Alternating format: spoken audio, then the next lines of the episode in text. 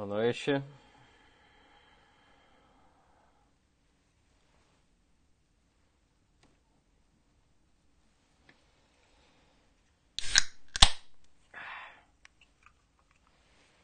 Tintim.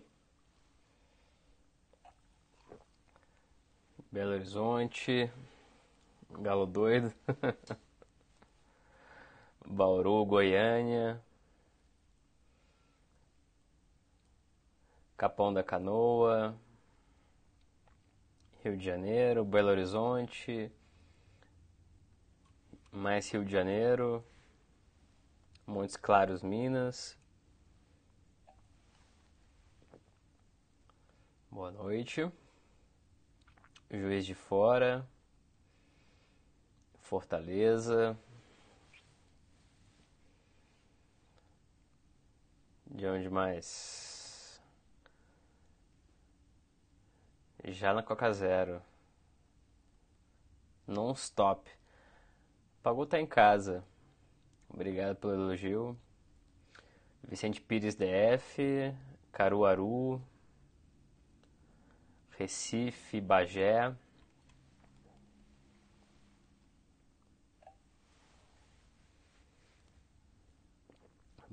Bangu virou. Vamos saber. Floripa, Minas,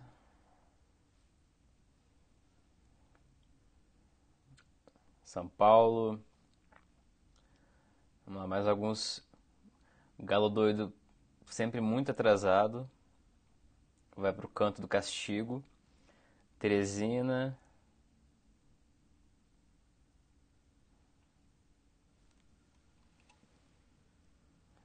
suco de frutas, nossa coca não é só veneno, mesmo. Veneno zero. BH.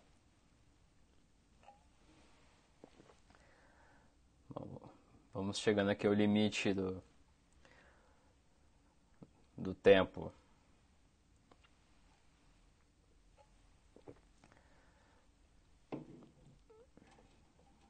O áudio tá ok? Áudio, vídeo. Espero que tudo esteja correto.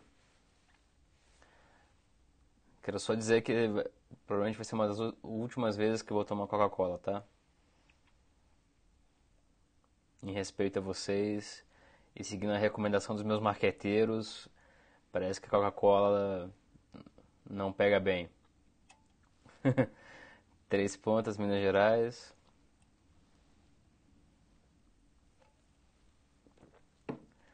Porque eu não tomo Pepsi, porque Pepsi é bem pior, né? Já que é pra se envenenar, que seja com Coca. Bom, vamos começar. Novo Hamburgo. Eu sempre tentando ser espontâneo e os meus marqueteiros querendo me profissionalizar. E aí vira, aí vira live Nutella, né? então, gente, é, hoje eu acho que pode ser bem sintético e, e bem. Uh, não sei se vai ser útil, mas eu, eu acho que. Bom, espero que sim, senão não escolheria esse tema. Uh, essencialmente, e só lembrando que como a gente está fazendo no Instagram aqui, no, no, YouTube aqui e no Periscope, o Periscope como a plataforma principal, eu estou olhando para a câmera do Periscope. Em breve a gente vai resolver isso em termos de logística, vai ser uma câmera só.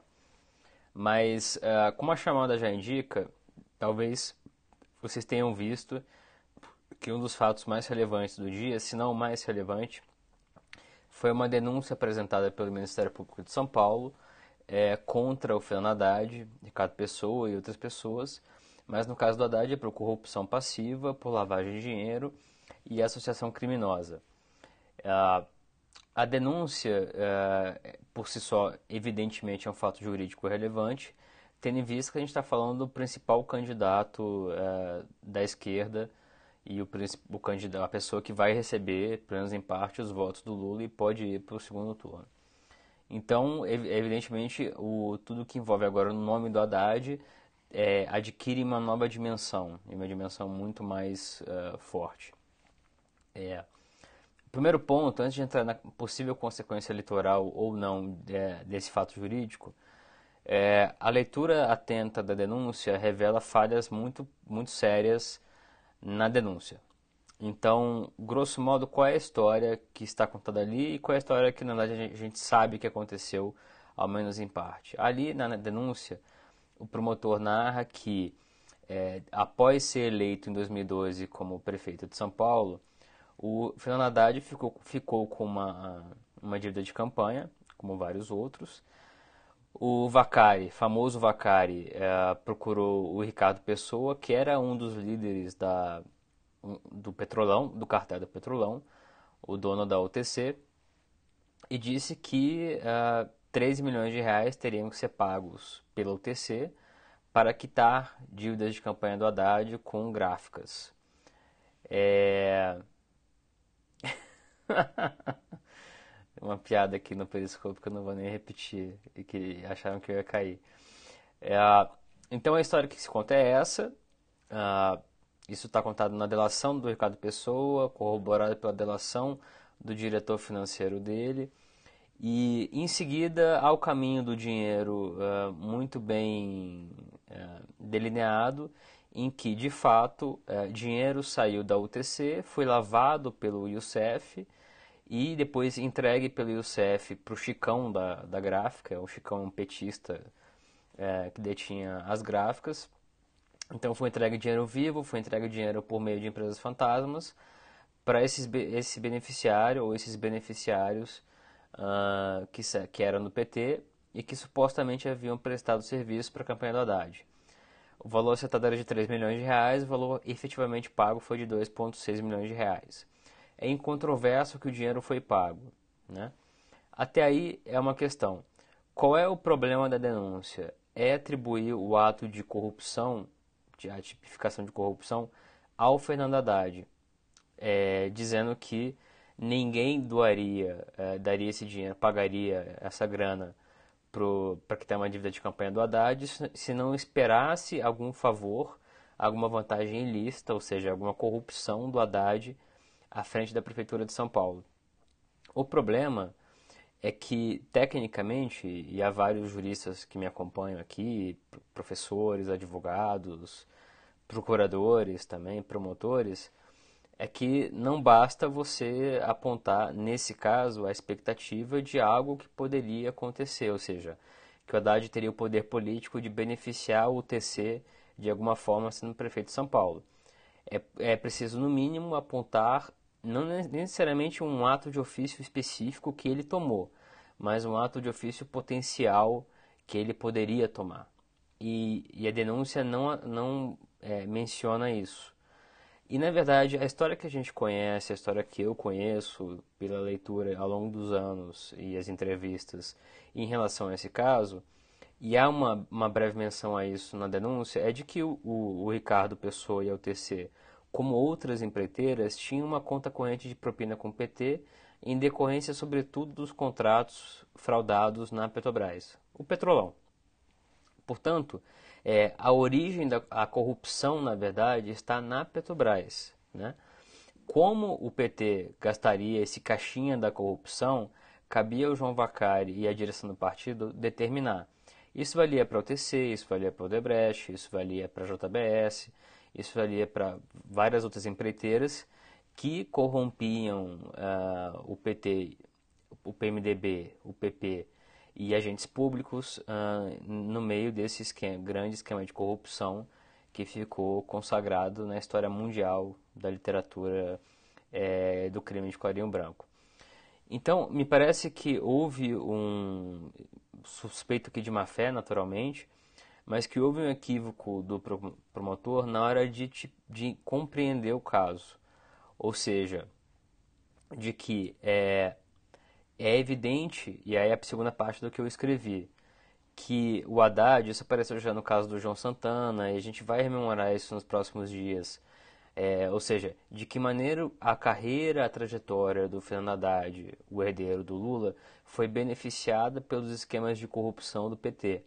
Ou seja, pelo petrolão, especialmente pelo petrolão, né? De que maneira esse dinheiro sujo que abastecia as campanhas dos petistas e de aliados dos petistas foi mola propulsora da, da carreira do Haddad como de outros políticos. Isso é um fato incontestável. Né? Como é incontestável, eu repito, que o dinheiro da UTC foi lavado, entregue por meio de doleiros, para gráficas que supostamente prestaram serviços para a campanha do Haddad. É, então, assim, o benefício eleitoral, o benefício político Haddad está dado. Até mesmo um possível crime de caixa 2, um crime eleitoral, enfim. É, uma série de outros crimes que podem estar envolvidos nesse caso. Mas o crime de corrupção e a, imputa, a imputação de corrupção, a imputação de lavagem de dinheiro ao próprio Fernando Haddad é, e de associação criminosa, é, segundo os elementos que estão na denúncia, não se sustenta. Né? Então é importante deixar isso claro. É, uma análise desapaixonada, é, meticulosa e tranquila da denúncia não permite é, chegar à conclusão que a denúncia chega, né? de que é, por meio de ilações, é, desculpa, mas são realmente ilações, o Haddad teria praticado atos de, teria não, praticou atos de corrupção passiva, é, de lavagem de dinheiro e se associou crimina, criminosamente aos demais elementos da, dessa organização criminosa é, para beneficiar a UTC. Então, uh, esse, essa é a parte que é importante frisar. Como eu sempre faço com vocês, eu tento ser o mais justo possível, o mais equilibrado possível. É, eu vejo todo dia denúncias muito bem feitas no Ministério Público, mas vejo também denúncias que é preciso dizer é, tem problemas sérios. E essa é uma dessas denúncias. E tem um problema adicional que é, é uma denúncia dessa, isso aconteceu com em questões de improbidade já com Dória e com outros políticos no meio da campanha. Então, não é que não se possa apresentar denúncias ou ações de improbidade em meio à campanha, mas a responsabilidade do agente público fica triplicada, quadriplicada, porque as consequências é, para o político são é, potencialmente seríssimas, né? Então é preciso, lógico, ter um senso de responsabilidade, não agir.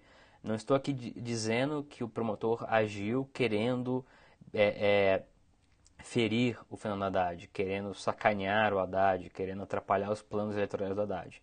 Não tenho elementos para dizer isso e nada me indica que seja isso. É, o que me indica é que houve uma leitura equivocada da situação fática descrita é, nesse caso, e que redundou nessa tipificação errada. Né? Ah, é importante que, que esses casos não se avolumem, ou seja, seja por meio de ações de improbidade, seja por meio de denúncias que são ainda mais sérias, é, que políticos de quaisquer partidos não sejam é, é, nem é, prejudicados e nem beneficiados. A justiça tem que seguir seu curso normalmente, é, sem se preocupar com o momento eleitoral. Mas é evidente que no momento eleitoral é preciso ter uma responsabilidade ainda maior. Então, esta é a análise técnica da denúncia. Quem quiser, a denúncia está disponível nos, na página do Ministério Público, eu acho, enfim. Agora, o segundo ponto, o ponto político, também é muito importante. Ou seja, é importante frisar, ressaltar e lembrar que o Fernando Haddad não surgiu do éter. Que o Haddad tranquilão é uma criação.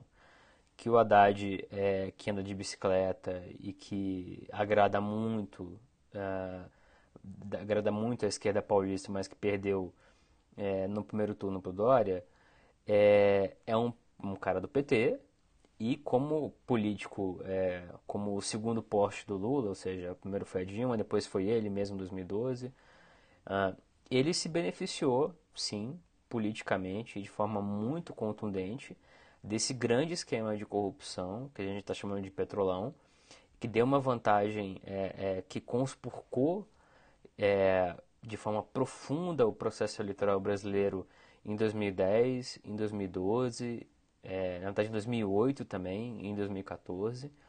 Então, sim, o Fernando Haddad foi eleito com base é, em dinheiro sujo desviado da Petrobras e de outros órgãos públicos, né? assim como outros políticos. Então, é, essa responsabilidade política ele tem e ele nunca fez um reconhecimento, como nenhum dos outros fez, de que isso é errado, para dizer o mínimo, né? Ou seja, a gente vive um estado de coisas em que esses benefícios indevidos e essa a, a, e ser eleito cavalgando no dinheiro público roubado, é, especialmente da Petrobras, de que essa prática, esse ato, não, não encontrou nenhum tipo de meia-culpa, nenhum tipo de é, é, é nenhum tipo de contrição, né? É sempre uh, ficou para trás e, e, esperamos que, que tudo seja esquecido. Uh, minha função aqui também é lembrar disso. O Fernando Haddad foi eleito em 2012 e esse é um caso, mais um dos casos que demonstram isso, com dinheiro é, desviado da Petrobras e que o beneficiou imensamente em face de outros candidatos que não tinham essa vantagem, que não tinham o dinheiro sujo para poder se eleger, né? Então, é, o que eu queria conversar hoje com vocês eram esses dois pontos. O primeiro, os dois decorrem da denúncia, que é algo sim, é um fato jurídico muito importante. A denúncia em si é fraca, não vou chegar ao ponto de dizer que ela é inepta, mas ela é fraca sim.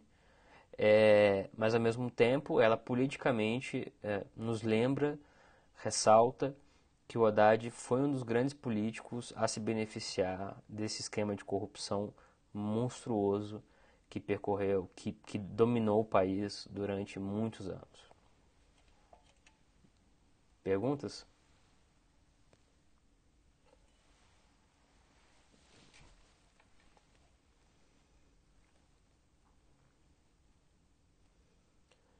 Eu sei que muitos de vocês gostariam que eu é, em português, claro, descesse a ripa, mas como sempre eu, pelo menos busco ser equilibrado, enfim, justo, né?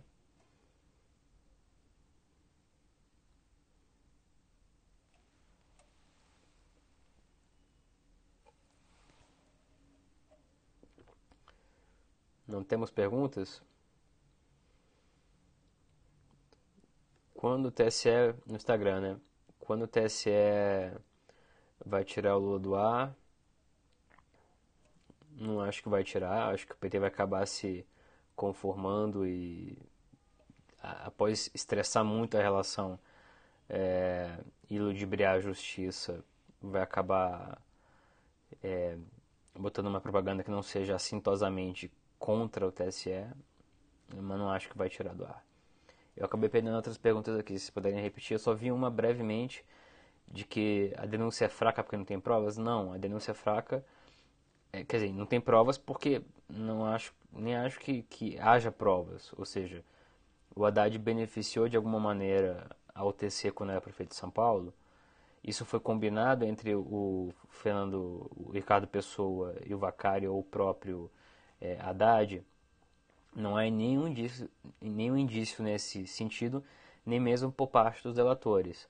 Há apenas uma, é, é uma reunião de agenda entre o Haddad e o Ricardo Pessoa, que por si só não quer dizer muita coisa. Né? Então, é, se, se há elementos, eles não estão lá, mas até onde, até onde a gente sabe, são, é uma denúncia fundamentada na delação do Ricardo Pessoa e em diligências adicionais da PF que não encontraram é, nada nesse caminho probatório. Ou seja, é, a história em si está aparentemente, e eu digo isso com uma certa propriedade, equivocada.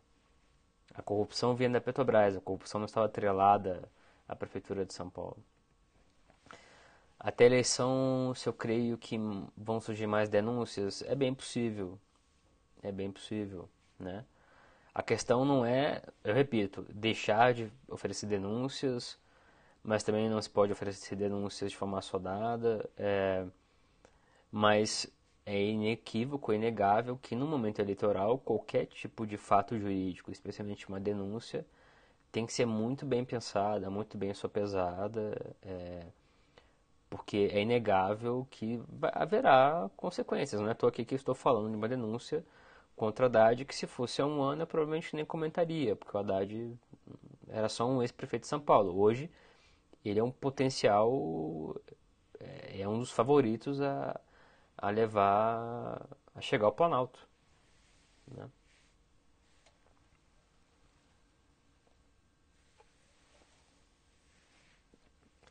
Isso vale PSDB, PT, qualquer partido. Quando vem a pública delação do Palocci, acho que não demora. Garotinho a gente fala depois. Delação do Palocci atinge a Dilma. Sim, isso já veio a público, mas sim, atinge a Dilma, sim. É significativa no, no sentido de do, do, do quão significativa pode ser a delação de um político, ou seja, daquele que não tem a oferecer provas de, de dinheiro como operadores financeiros têm. Ele tem como oferecer histórias. Então o depoimento dele que se torna importante. Aí é uma, uma avaliação do depoimento em si, do que ele participou ou não. É o caso do Pedro Correia, é o caso de outros políticos que fizeram delação ou tentaram fazer delação. Né? É, o que eles têm a oferecer, como em grandes casos de crime de colarinho branco, é, é a cadeia de comando do partido. que o Palocci oferece é uma cadeia de comando em que o Lula ocupava o topo. O Lula era o chefe. Ele já disse isso em juízo, sem delação premiada. Então, é, são fatos, aliás, esses fatos criminais que envolvem o PT, envolvem o Petrolão, envolvem tudo que a gente viu no Lava Jato, tendem a, a ser relembrados nas próximas semanas. E acho que também é importante que sejam relembrados isso tanto especialmente o PT que liderava esse consórcio de corrupção é, mas também ao PMDB, ao PP, enfim, todos que, que participaram de forma destacada desse esquema, é, esses fatos é, têm que ser relembrados para que os eleitores possam tomar sua decisão de forma mais é, com informações mais completas, né? porque muitos fatos foram soterrados diante da avalanche que houve mesmo de Lava Jato. Né? Então, é, é, perfeitamente compreensível que as pessoas não se lembrem que houve um episódio que o Ricardo Pessoa e a UTC beneficiaram com o dinheiro do Petrolão a campanha do Haddad. Né? Isso pode pesar ou não no julgamento de cada um sobre como ou não votar.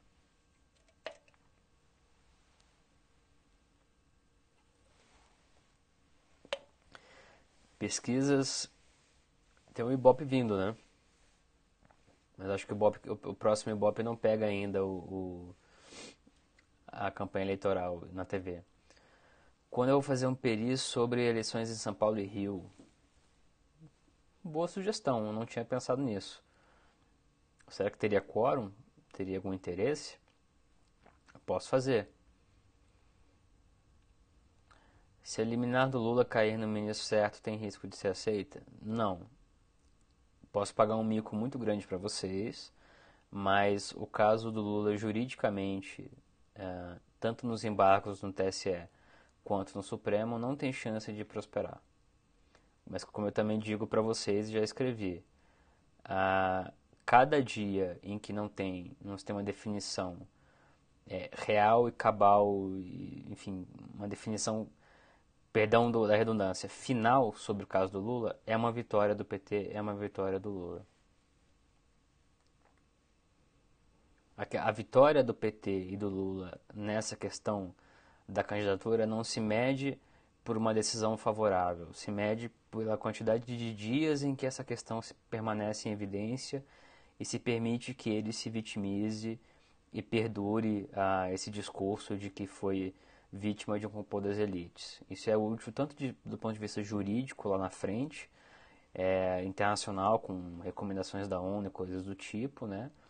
E também útil para o seu eleitorado que quer muito acreditar, é, como, como tem saudades dos tempos em que sim, a vida das pessoas melhoraram, a vida dessas pessoas melhoraram, é, não quer pensar em corrupção, não quer pensar em malfeitos.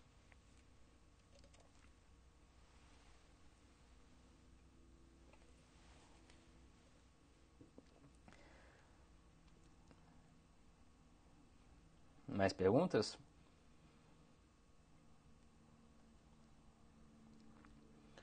Se eu acho que o PT pode retirar a candidatura e apoiar o Ciro? Não, de modo algum. O PT hegemônico nunca vai abrir mão da candidatura. vou pensar nessa ideia de fazer um periscope. Depois eu faço um sobre eh, Rio e São Paulo. Sobre estaduais, enfim, pode, pode ser uma ideia. Né?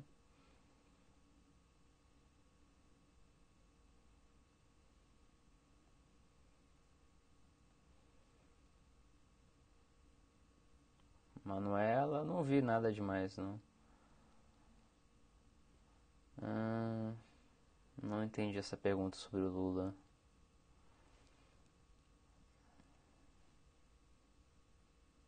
Acho que é isso, né, pessoal?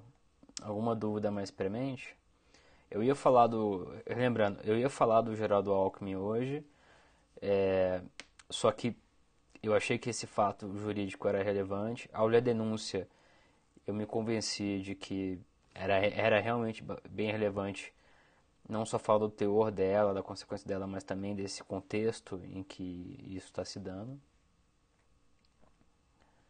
É, então, o Alckmin em tese ficou para amanhã se não acontecer alguma coisa. E, os lives tendem a ser assim nos próximos, nos próximos, nas próximas semanas, né?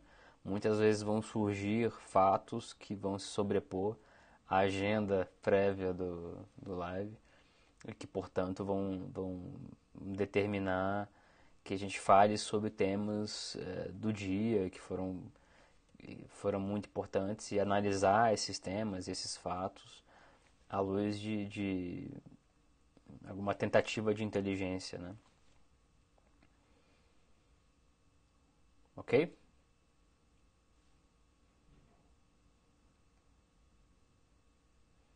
É isso, né? Acho que das perguntas mais mais urgentes e importantes foram respondidas.